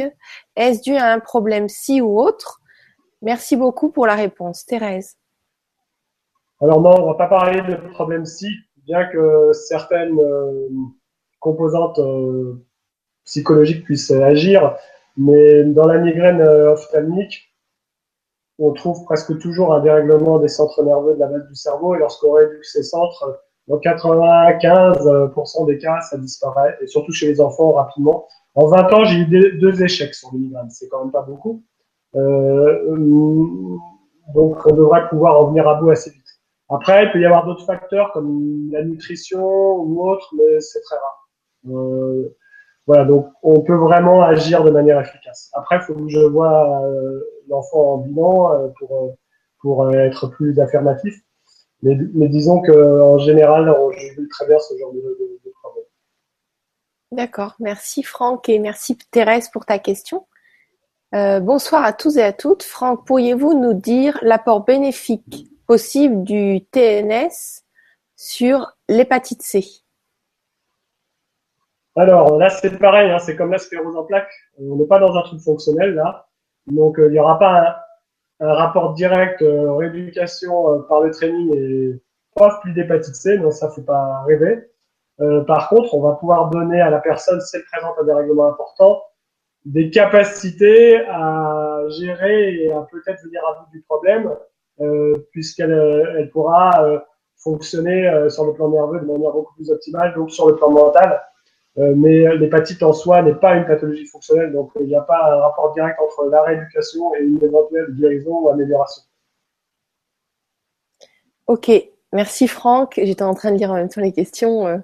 merci Marie-Jeanne. Alors, euh, bonsoir Gonoline et Franck. Quel est le taux de réussite de la méthode? Quelle est sa durée, son coût? Et combien vont-ils jusqu'au bout? Merci. Ah, là, ça fait plein de questions. Hein. Alors, je peux te les redire. Alors, non, c'est bon. Euh, enfin, je vais voir si je me, rappelle du tout. C'est un petit exercice. Euh, donc, déjà, pour, pour la durée, ça, c'est, il faut savoir que la durée, c'est extrêmement variable. Là, dans la méthode, on est un petit peu euh, dans le même cas de figure qu'une personne qui veut devenir un athlète ou se faire un beau corps et qui va à la salle de gym. C'est pas en y allant trois fois que la personne va devenir un athlète. Nous, c'est pareil. Hein, c'est une rééducation qui demande une à deux séances d'une demi-heure par semaine sur une durée moyenne qui est très variable. Ça peut être huit mois, ça peut être deux ans, ça peut être 15 mois, ça peut être 16 mois. C'est en général euh, une moyenne de 16-18 mois. Euh, tout simplement parce qu'on peut pas faire 10 séances par semaine. Il y a un temps d'imprégnation, c'est comme toute pédagogie. Euh, euh, on est dans une pédagogie du cerveau, il faut le temps que les choses s'imprègnent et soient assimilées. Euh, il y a donc en général, voilà, on est dans cette moyenne-là. Par contre, euh, si on compare à des psychothérapies, à des analyses, c'est bien moins long et une fois que c'est fait, c'est fait. Euh, donc, faut pas que les, les gens s'inquiètent. C'est rien, 16 ou 18 mois pour passer en revue 6000 fonctions de la base du cerveau et avoir un système nerveux intègre pour la vie. quoi? 6000 quoi? 6000 quoi? 6000 fonctions de la base du cerveau. On passe en revue hein, euh, et, et, ensuite avoir un système nerveux intègre pour la vie. Euh, il faut quand même un certain temps. Voilà, voilà pour la notion de durée. Hein. C'est pas une thérapie en 10 séances. Et euh, donc le taux de réussite de le la taux de réussite. Alors, si on prend la pathologie fonctionnelle, pardon, fonctionnelle, il y avait eu euh, des statistiques par Georges Cartan, je crois c'était dans les années 80, euh, par sa fille plutôt, montrant que sur 750 cas présentant des troubles tels que la dyslexie, la dépression, les phobies, l'anorexie, le bégaiement, 92% avaient une jugulation totale des symptômes. Ce qui est quand même assez énorme. Euh, en sachant que les échecs venaient souvent de rééducation qui n'étaient pas terminées ou qui étaient faites, faites de manière partielle. Là, je mettrai un petit bémol à l'heure actuelle, c'est qu'on n'est plus dans les mêmes conditions, même que dans les années 80. On a une pression environnementale qui est bien pire, notamment sur le plan électromagnétique. Les gamins, les personnes, elles sont bombardées euh, euh de, champs électromagnétiques qui sont des qui en, soi ne seraient pas dangereux si c'était des ondes cohérentes pour la biologie, mais ça ne l'est pas. Et ça, ça a un impact direct sur le système nerveux. Il euh, faut savoir que, par exemple, les troubles du sommeil à l'époque de Cartan, c'était 95-100% qui étaient jugulés en rééduquant le système nerveux. À l'heure actuelle, si vous rééduquez votre système nerveux et que vous rentrez chez vous et qu'il y a 15 Wi-Fi euh, dans votre appartement, vous allez peut-être mieux dormir, mais quand même pas de manière optimale. Donc, il faut prendre en compte ces facteurs-là. Euh, mais si on reste vraiment sur le trouble fonctionnel, la méthode quand même a un pourcentage de, de suppression du trouble qui est quand même très important. Et même si on ne supprime pas 100% du trouble, on aura peut-être 70 ou 80% d'amélioration. Alors, il y a combien vaut-il jusqu'au bout? Alors, j'ai pas compté. Hein. Euh, les personnes qui terminent totalement, j'ai envie de dire une personne sur trois.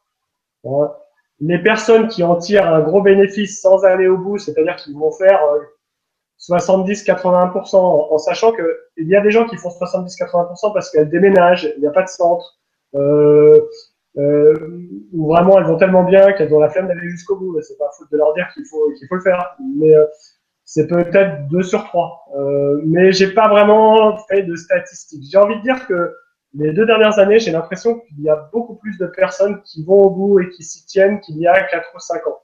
Peut-être justement parce qu'on a des outils qui permettent vraiment euh, d'accélérer la rééducation et, et, de faire la rééducation avec encore plus de confort. Voilà. vous savez, c'est comme une personne qui s'inscrit à la salle de gym. On sait que 80% ou 90% de, euh, des gens qui prennent un abonnement, ils vont y aller deux fois. Heureusement, on n'est pas dans ces pourcentages. Euh, mmh. Voilà. Euh, et son coût, est-ce que est-ce que c'est le même coût partout? Non, c'est pas le même coût partout. Euh, rien que sur mes deux centres parisiens, j'ai des coûts différents. C'est une question de, de charge de fonctionnement.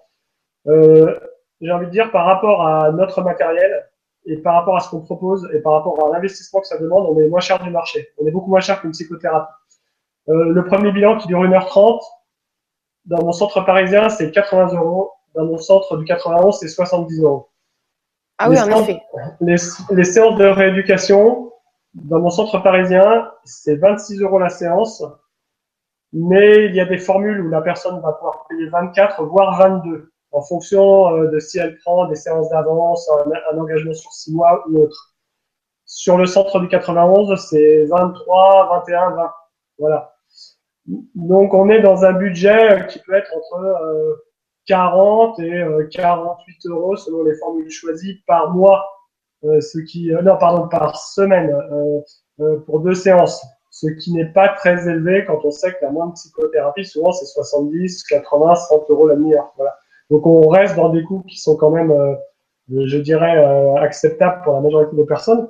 Euh, et c'est ce qu'on essaie de faire, puisque c'est quand même une rééducation qui est longue. Et le but, c'est que les personnes puissent aller au bout et en tirer le maximum de bénéfices. D'accord. Donc là, tu as répondu à toutes les questions de Seb. voilà, merci Franck. Et merci Seb. Euh, bonsoir Gwenoline et Franck. Avez-vous une astuce que nous pouvons euh, travailler au quotidien pour se neuro-aider et retrouver un équilibre nerveux à préserver votre, notre santé, notre vitalité des troubles neurologiques? Lorenzo. oh, ça fait, alors, on peut pas faire ce que l'on fait avec le training neurosensoriel tout seul. Tout simplement parce qu'il nous faut des appareils d'optique très précis pour mesurer des millions d'ondes nerveuses euh, et agir euh, de manière volontaire sur le système nerveux, mais avec des, des mouvements oculaires qui demandent un travail de précision extrême. Donc on a besoin de, l'appareillage, donc on ne peut le faire qu'en cabinet, bien que je, il y aurait une possibilité de faire ça à distance en louant un appareil, mais euh, c'est très complexe. Euh, ah oui, tu en as parlé. Mm. Voilà. Euh, et en aucun cas, comme j'ai déjà vu euh, malheureusement faire avec un appareil en, bois qui, qui, ne peut pas donner des résultats intéressants. Donc, il faut vraiment aller en cabinet. Euh, voilà, il n'y a pas d'autre solution. Après, pour préserver son système nerveux des troubles neurologiques, parce que les troubles neurologiques, c'est encore autre chose. Hein. Quand on parle de troubles neurologiques, on peut parler de dégénérescence du système nerveux. Euh, bah là, il faut faire attention à, la nutrition. Il faut pas téléphoner avec son portable euh, 12 heures par jour. Euh, il faut, il faut euh, de, de qualité. Il y a plein de choses à faire. Ça peut faire l'objet d'un autre sujet. Euh, mais pour ce qui concerne la rééducation fonctionnelle du système nerveux et avoir un système nerveux qui fonctionne à 100%, on ne peut le faire qu'en cabinet. Merci Franck et merci Lorenzo. Bonsoir. Cette technique peut-elle m'aider pour sortir de la dépendance affective qui me pourrit la vie? Merci à vous deux. Euh, Pascalina. Oui, absolument. Euh, pour sortir d'une dépendance affective, euh, il faut, il faut d'abord se sentir bien à l'intérieur de soi et se sentir bien à l'intérieur de soi, euh, ça repose déjà sur une neurophysiologie qui fonctionne bien, et notamment sur un hypothalamus qui fonctionne bien. Euh, D'ailleurs, Georges Cartan, quand lorsqu'on lui demandait c'est quoi l'amour, il disait c'est deux hypothalamus qui vont bien ensemble. euh, voilà, donc ça commence là-dessus. Même si l'amour c'est aussi le cœur, ça, d'ailleurs il n'y a pas de, on peut pas séparer le cœur et, et, le système nerveux. Ça fonctionne ensemble. Euh, et notamment il y a des liens entre le cœur et l'hypothalamus. Euh, donc évidemment, lorsque vous aurez un système nerveux qui fonctionne parfaitement, vous serez beaucoup plus zen, beaucoup plus, euh, euh, je dirais, euh, tranquille intérieurement. Vous allez réagir de manière complètement différente à l'environnement, donc ça vous permettra de sortir de la dépendance. Bien sûr, ça ne se fera pas en un clin d'œil, mais c'est une marche indispensable. et en plus, une fois que vous avez un système nerveux qui fonctionne bien, rien ne vous empêche de travailler sur d'autres plans, duquel on pourra parler dans une autre vibra.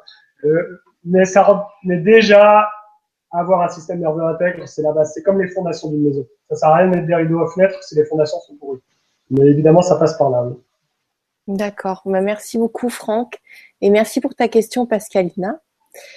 Euh, bonsoir à vous. Alors, elle est cliquée plus douce, cette question. Euh, où sont les praticiens qui font ces soins Est-ce qu'il y en a partout en France? Je suis en Bretagne, merci. Tu es à côté de chez moi, Gine. Alors, euh, il y a quelques praticiens en France, et il n'y en a pas beaucoup, euh, pour différentes raisons historiques euh, qui ne sont pas le sujet de la conférence ce soir. Une des raisons, c'est que le coût d'installation est élevé, puisque l'appareillage est élevé. C'est pas une table, une chaise, il faut, faut vraiment de la surface. voilà, donc on est peu. moi, j'ai quelques centres sereines, qui est mon entité avec ma philosophie et le training neurosensoriel qui sont installés. Euh, je vais certainement former d'autres personnes. Il y a quelques centres purement cartants. Euh, voilà, ce que je veux dire, c'est que les gens qui souhaitent faire le training m'appellent ou m'envoient un mail, je leur donnerai les bonnes adresses. Euh, où il faut aller euh, sans. Oui. Par contre, tu vas recevoir beaucoup de mails, peut-être. Euh, c'est un peu risqué. Alors, euh, on peut le mettre, on peut le mettre sous sous la vidéo YouTube si tu veux. Enfin bon, sinon ils peuvent t'appeler les gens, hein, mais. Ils peuvent appeler. Il y aura quelqu'un de toute façon. Ils seront dirigés parce que je préfère diriger les gens là où il faut aller. Voilà, parce que c'est comme tout. Il y a des adresses que je préfère que d'autres où je sais que l'efficacité sera optimale. Et ça, c'est important pour moi que les gens soient satisfaits à 100%. D'accord. Bah, ça, je te reconnais bien là. merci Franck et merci euh, Jean. Euh, alors, euh, pour un problème neurologique dont la cause n'a pu être retrouvée, exemple une vessie qui ne fonctionne plus pour une cause inconnue, donc auto-sondage depuis 15 ans, y a-t-il une possibilité d'amélioration avec la TNS Merci pour cette vibration. Pour la dyslexie, ça marche. Hein. Oui. euh, difficile à dire. Euh, par exemple, dans des troubles comme l'énurésie, euh, ça marche très bien à partir du moment où euh, la vessie n'a pas de problème organique, où on n'a rien décelé, euh, on a de bons résultats. Euh, là, je serais en peine de dire si les médecins n'ont rien trouvé, que tout fonctionne bien, mais qu'il y, a, un problème au bout. Oui, on peut espérer pouvoir avoir des résultats. Absolument mais c'est pas une certitude euh, parce que ça c'est quelque chose qui m'a l'air un petit peu particulier, mais on peut espérer. En tout cas, il faut faire un bilan, voir déjà l'état du système nerveux et s'il y a un dérèglement important, de toute façon, la personne en bénéficiera de manière importante et peut-être on aura des belles surprises. Ok, merci Franck et merci Marie. Bonsoir, mon fils étant atteint de schizophrénie, en quoi votre méthode pourrait-elle l'aider? Alors, euh, sur la schizophrénie, on n'aura pas un résultat, on ne supprimera pas la schizophrénie. Par contre, on a déjà eu des résultats pour peu que la personne puisse venir en cabinet et, se mettre devant un appareil euh, et regarder son image. Euh, on a eu des résultats intéressants sur les troubles secondaires, c'est-à-dire sur, euh, moi je me souviens, c'est pas moi qui avais eu cette personne en traitement, c'était un psychiatre longien qui envoyait toute sa clientèle à l'époque à Marguerite Cartan, qui a été euh, qui est la fille de Georges Carton et qui m'a formé à cette technique. Et euh, notamment, il y a, on avait eu un schizophrène en, séance qui ne faisait plus de colère aussi violente, qui pouvait refonctionner euh, dans la vie de tous les jours, malgré, tout en continuant sa médication de manière beaucoup plus efficace. Donc, on a vu des effets sur les troubles secondaires à la schizophrénie. Voilà. Mais on n'est pas dans une pathologie fonctionnelle, hein, dans, une réelle pathologie mentale. Et c'est là où Cartan fait bien la différence, c'est-à-dire que si vous prenez euh, le DSM-4, euh, le manuel diagnostic des troubles mentaux euh, américains, vous allez avoir des troubles comme la, je sais pas l'agoraphobie, la claustrophobie, le, même certains TOC qui sont des pathologies mentales, mais ce ne sont pas des pathologies mentales. Par contre, la schizophrénie est vraiment une pathologie mentale. Donc ça permet vraiment de, de faire la différence. Merci Franck et merci Josiane. Euh, Nathalie qui nous dit c'est un peu comme le MDR. Merci pour toutes vos réponses passionnantes. Alors, ce n'est pas du tout comme le MDR. le MDR a eu une chance par rapport à la méthode Kiertan et au training neurosensoriel, c'est que elle vient des États-Unis. Et comme disait un journaliste qui s'appelait Jean Palessol, qui avait écrit un ouvrage très intéressant qui s'appelle Les nouveaux espoirs de guérir, et dans ce livre, Les Nouveaux Espoirs de guerre, il y avait un grand article sur la méthode Carton. On peut le trouver sur mon site d'ailleurs. Il avait dit si Carton avait été hindou, américain, anglais ou autre, il serait connu dans le monde entier, sa méthode utilisée partout pour les bienfaits de l'humanité. Malheureusement, il était français. Euh, bah, c'est un peu ce qui se passe avec le MDR, puisque le MDR, euh, c'est une psychologue qui s'appelle Chapiron, qui a découvert qu'en faisant bouger les yeux très vite, ce qu'on appelle des saccades oculaires, il y avait des souvenirs traumatiques qui remontaient à la surface et que c'était plus facile d'éliminer ces, ces, souvenirs qui remontaient. Euh, qu'avec une psychothérapie classique. Sauf que dans le MDR, ils savent pas trop comment ça marche. Euh, nous, avec euh, les recherches de Georges Cartan, euh, sans prétention aucune, nous savons très bien comment ça marche. C'est-à-dire que tous ces centres à la base du cerveau euh, sont des centres très impliqués dans tous les états émotionnels et il y a beaucoup de, de traumas qui se stockent, on va dire, de mémoire au niveau de ces centres. Donc, lorsque l'on fait bouger les yeux très vite, on va stimuler ces centres et ces souvenirs vont remonter, ils se débloquent en quelque sorte mais il se débloque, euh, mais en aucun cas les circuits nerveux qui ont été, euh, qui sont déréglés et qui sont à l'origine de ces états émotionnels ne sont remis dans leur rail. Donc le MDR reste une psychothérapie qui utilise le corps, notamment la saccade oculaire, pour faire remonter le souvenir, mais ça reste une psychothérapie. Elle n'est efficace euh, que dans les troubles conscients, récents, post-traumatiques, genre un viol, un attentat, un, je sais pas moi, un, un accident de voiture, euh, la personne a une sorte de sidération, donc ça va être une sorte d'électrochoc euh, soft qui va aider la personne à se libérer plus vite du problème. Elle ne va jamais marcher le MDR sur les troubles anxieux euh, chroniques, sur la dépression, sur ces choses-là. Malheureusement, on voit des gens faire de MDR pendant deux ans alors que c'est pas du tout adapté. donc ça reste une très bonne méthode, mais courte, qui est une psychothérapie utilisant la saccade oculaire. Nous, nous sommes une technique de neurophysiologie qui est beaucoup plus longue, mais qui est rééducatrice, qui va reconnecter les neurones, qui va rééduquer la neurophysiologie. Donc le MDR, c'est à peu près 1% du travail que l'on effectue. Euh, voilà. On pourrait faire euh, de l'MDR avant de venir nous voir, ça pourrait même être bénéfique. Mais nous, on va aller beaucoup plus loin, beaucoup plus en profondeur et de manière définitive.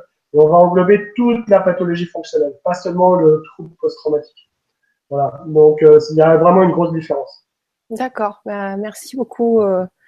Euh pour cette réponse et merci pour la question. Je ne sais plus qui c'était, je suis désolée. En tout cas, c'était une question très aidante. Euh, bonsoir à tous. Avez-vous des conseils pour les parents afin d'éviter le plus possible ces dérèglements de 0 à 7 ans? Merci, Olive. Euh, c'est une bonne question.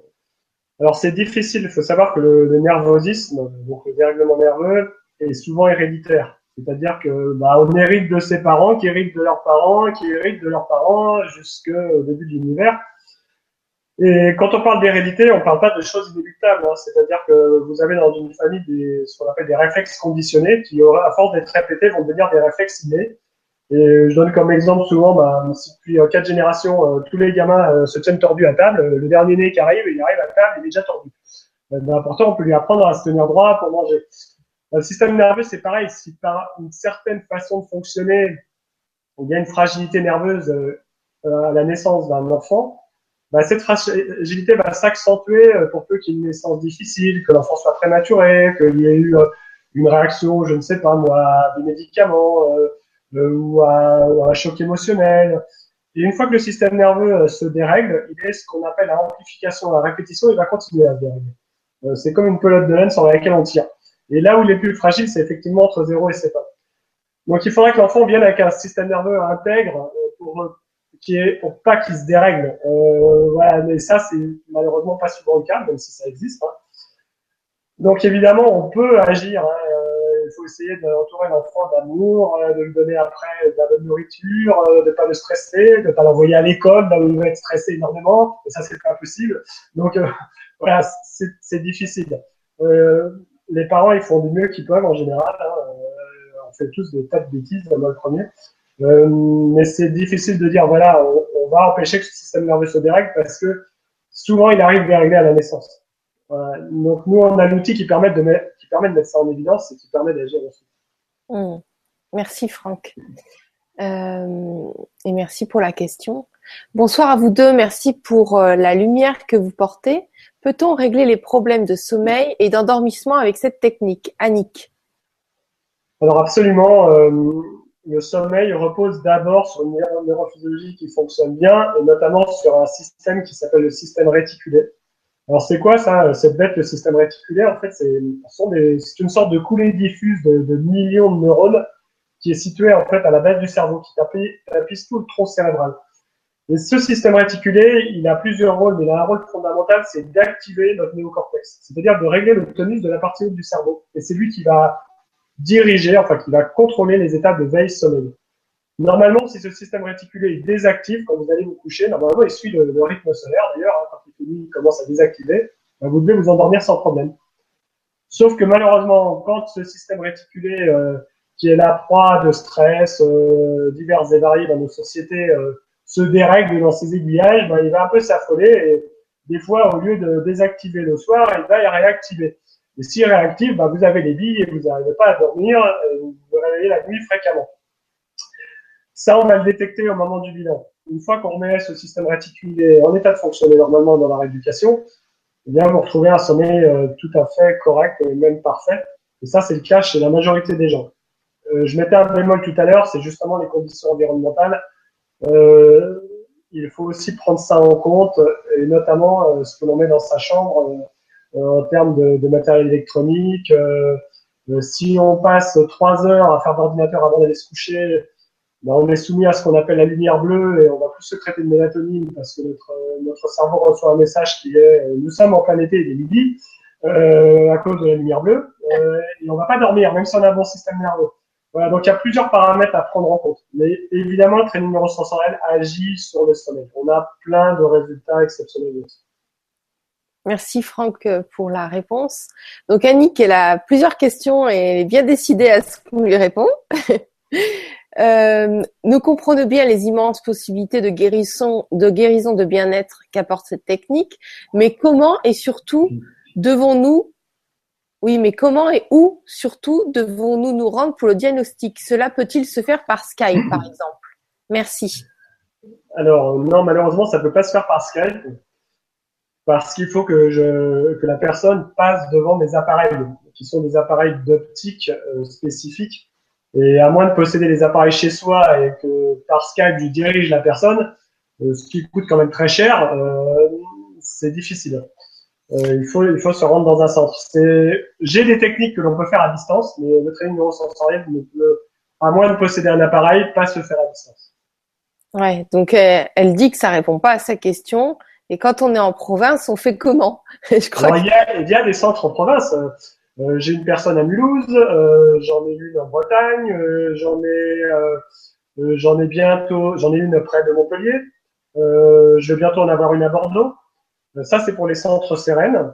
Euh, j'ai formé une personne à la méthode Cartan à Strasbourg, c'est-à-dire qu'il n'applique pas la philosophie de Sérène, c'est son droit, euh, ni le training neurosensoriel, mais il applique la méthode Cartan, ce qui est déjà pas mal. Euh, il y a des centres Cartan dans le sud de la France. voilà, donc il y a quand même quelques possibilités. Euh, c'est pour ça que si les personnes appellent, on, on les dirigera. Ok, bon ben merci Franck et merci Annick pour tes questions. Euh, donc là, la, la, la, conférence, on commence à arriver à la fin. Je te propose encore euh, une question, ça te va? Impeccable. Ouais. Bonsoir. Suite à un labyrinthe sévère en 2011, ah attends, non j'ai mal lu. À labyrinthite sévère, ça, ça c'est ça? À une labyrinthite? En 2011, qui a duré un an et demi, depuis ce temps, mon système est très sensible, d'autant plus que je suis ultra sensible à l'énergie. Je prends de l'oméga 3 qui semble calmer. Y a-t-il quelque chose à faire Christiane? Alors oui, je voudrais savoir euh, ce qu'est une labyrinthite. Voilà, là, je, deviens ignare. Bah, labyrinthite euh, sévère, je pense que j'ai bien prononcé. Ça peut juste me décrire exactement euh, ce qu'est ce trouble. Alors, on va prendre une, petite idée, mais je ne suis pas sûr. On va prendre une autre question en attendant. Si juste tu peux nous envoyer un petit message, euh, Christiane. Euh, la, la, cohérence cardiaque, les différentes réflexologies, euh, le biofeedback ne sont-elles pas des méthodes similaires au training, training, disons, training neurosensoriel Alors j'ai un rendez-vous euh, demain si tu veux. Alors euh, non, absolument pas, absolument. Euh, ça n'a strictement aucun rapport. Ce que fait le training neurosensoriel euh, est unique. Ces techniques ne pourront pas le faire. Je connais très bien ces techniques. Hein. Si je prends le biofeedback, il y a des résultats intéressants, mais en aucun cas ça ne va remettre les centres nerveux de la base du cerveau dans leur rail de manière définitive. Euh, c'est pas du tout le même mode d'action. Hein. C'est une technique qui est plus basée sur la, la médecine quantique. Euh, là, nous, on est vraiment dans une reconnectique physique et il n'y a que le passage sur les machines et par le mouvement oculaire que l'on peut obtenir ce résultat. Voilà. D'accord, merci beaucoup. Il y a, beaucoup de, de, messages, dis donc, j'avais pas vu qu'il y en avait autant. Je peux rester jusqu'à 23 heures, il hein, n'y a pas de souci. non, c'est gentil. On va, on va rester euh, sur le, le, rythme de la, des heures proposées.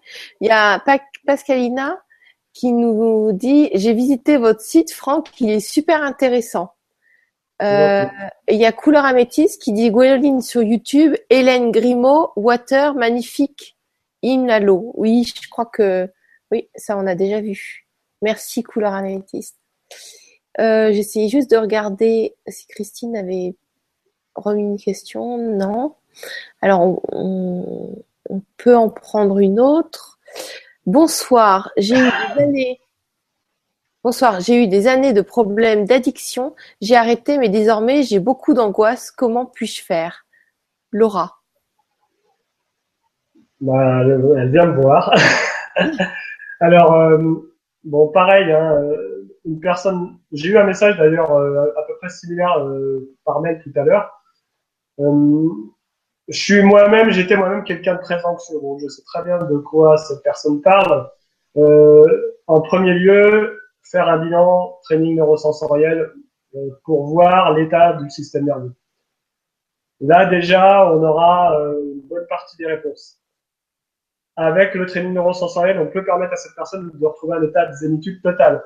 Si ça suffit pas à 100%, évidemment, il y a d'autres choses à faire puisque on peut travailler à différents niveaux. Euh, on va travailler d'abord au niveau neurophysiologique, mais après on peut travailler au niveau énergétique, on peut travailler au niveau informationnel, on peut travailler au niveau même spirituel. Euh, il y a plein de niveaux qui permettent de diminuer le taux d'anxiété. Mais c'est intéressant de prendre ces niveaux dans le bon ordre. Euh, même si, évidemment, on fait 10 ans de méditation, on peut énormément se calmer, mais on va être beaucoup plus efficace, aller beaucoup plus vite si déjà notre physiologie est intègre au départ. Voilà. D'accord. Mais écoute, euh, merci Franck et merci Laura. Euh, il y a un centre en Belgique? Parce qu'il y a quelqu'un qui a posé. Non, malheureusement, il n'y a pas de centre en Belgique, mais euh, si quelqu'un veut se former. oui, parce qu'il y a des personnes qui demandaient si tu formais, donc oui. Absolument, oui. Voilà. bonsoir. Quels peuvent être les effets sur les enfants souffrant d'autisme qui ont un comportement violent parfois Merci. Alors, il y a plusieurs formes d'autisme. Euh, si l'enfant peut se fixer sur un appareil et même communiquer, on peut avoir des résultats intéressants. Notamment, bah, je vais prendre euh, le syndrome d'Asperger, qui pour moi n'est pas d'ailleurs de l'autisme, on a des résultats très, très, vraiment très bons. Euh, je me souviens quand j'étais en formation, on a eu un autiste profond, vraiment. c'est un enfant qui arrivait en position fétale sur les genoux de sa mère et on lui faisait, euh, on, l'a mis sur une machine qui est un appareil spécifique où on a des images qui sont en mouvement, qui ne sont pas des images fixes. Et il est resté plusieurs années, hein, mais au bout de 2-3 ans, il arrivait à lire les couleurs, il a pu être scolarisé, euh, à, même se débrouiller tout seul. Et, c'était un autisme profond. Donc on peut avoir des effets vraiment intéressants. Euh, maintenant, dans l'autisme, je dirige aussi beaucoup sur une autre méthode que je pratique de biophysique qui est exceptionnel aussi dans ce domaine. Parce que là, pareil, dans l'autisme, on n'est pas dans le trouble fonctionnel pur, on est aussi dans la pathologie, euh, dans, les troubles psychotiques et dans la pathologie mentale. Mais on peut avoir des effets intéressants, surtout si le niveau d'autisme permet de se, fixer sur un appareil. D'accord, merci beaucoup et merci pour la question. Donc là, on va terminer sur cette question-là. Il y a Jean-Pierre. Ah, faut que je la sélectionne. Il est parti où Jean-Pierre? Qui nous parlait? Bon, j'aurais dû la sélectionner. Je vais la retrouver. Ah, il y a Annick qui, qui, aimerait vraiment avoir un centre plus proche de chez elle. Hein. Euh, bon alors. Ouais, euh, ça. Donc Jean-Pierre qui nous parlait, qui nous disait que la voilà la labyrinthite est ou otite interne ou neuronite vestibulaire est une, vous me gâtez pas hein, est une affection d'équilibre due à une infection ou une inflammation de l'oreille interne. Ouais, donc euh, non, il n'y aura rien. Euh, à mon avis, il n'y aura pas d'efficacité avec le TMS parce qu'il y a justement une infection et une inflammation. Donc là, il faut agir euh, avec d'autres techniques. voilà. Nous, on va avoir un effet, par exemple, sur les hypoacousies ou les hyperacousies, c'est-à-dire des gens qui ont, sont très sensibles au son ou qui ont, au contraire entendent mal parce que il y a l'accommodation auditive qui se fait mal. Et l'accommodation auditive, c'est la même chose que l'accommodation visuelle. C'est les mêmes nerfs crâniens et c'est le même dérèglement nerveux qui en est l'origine. Donc là, on va avoir des effets. Par contre, lorsqu'il y a infection ou destruction, c'est c'est pas du ressort de la méthode. D'accord. Écoute, euh, Jean-Pierre, merci de nous avoir euh, éclairé de tes lumières. Et Franck, euh, écoute, bah, merci de tout cœur d'avoir partagé toutes ces informations. C'était avec plaisir. J'espère qu'on va avoir l'occasion de partager d'autres choses. Moi, je suis même prêt à refaire un sujet là-dessus si ça intéresse les personnes, s'ils ont plus de questions. Euh, il n'y a, a, pas de souci. D'accord. Bah après, c'est vrai que j'aimerais bien te revoir en Vibra conférence sur les, les autres sujets. Euh, on n'a pas parlé de tout, mais à chaque fois, ça part dans tous les sens. Il y a tellement de trucs, euh, tu vois. Donc, en tout cas, ben, merci du fond du cœur à, à toi et à tous les auditeurs de nous suivre et d'être restés avec nous. Et euh, bah, je te laisse le mot de la fin. Voilà. C'est gentil. Bon, écoute, je te remercie aussi de m'avoir donné cette opportunité, hein, parce que j'ai pas souvent l'occasion de, de, faire connaître euh, cette technique. Euh, on a des opportunités, mais elles sont assez rares. Euh, donc, je te remercie de moi aussi du fond du cœur, et puis je remercie euh, tous les auditeurs d'avoir été là, d'avoir écouté. J'espère que j'ai pas parlé trop vite, que j'ai pas été trop compliqué, mais j'espère voilà, retrouver tout le monde pour partager d'autres sujets. Et notamment mon expérience, parce que ça, c'est mon expérience de vie. Tout ce que je vais partager, je l'ai vécu, je l'ai utilisé sur moi, sur mes amis, sur ma famille. Donc, je sais que ça fonctionne et voilà, je serais ravi de, de refaire un sujet avec toi. Bon, bah, c'est fantastique. On va reprogrammer ça alors. je vous embrasse tous du fond du cœur et à bientôt. Euh, à bientôt pour euh, l'anglais euh, en accéléré avec Patrick de, de Cipibus. Donc ça, ah, ça c'est ce qu'il me faut ça. J'aime bien, j'aime bien. Moi, j'attends ça avec impatience et sur Facebook, tout le monde me dit vivement, vivement, mais c'est le 7 là, ça arrive bientôt. Bah, c'est demain. Ah, c'est demain soir. Ah, c'est demain. À vos cahiers d'anglais. D'accord. Ok. en fait, c'est, en plus, cette formation-là, elle coûte super cher. Euh, et je lui ai dit, tu veux pas qu'on la fasse en participation libre? Et il est sympa, il a accepté. Et moi, j'étais contente, je vais apprendre à parler l'anglais en accéléré. Donc peut-être tu seras avec nous ben, peut-être pas demain, parce que j'ai, je vais me faire traiter justement avec une technique que peut-être j'appliquerai après, de médecine quantique, euh, par une patiente à moi, donc je vais tester. Ah, mais euh, je pourrais pas être là en direct. Bon. Ben, de toute façon, c'est, c'est en rediffusion, donc euh, il n'y a, pas d'excuse pour apprendre à parler anglais. bon, au revoir à tout le monde et euh, à très bientôt. Au revoir.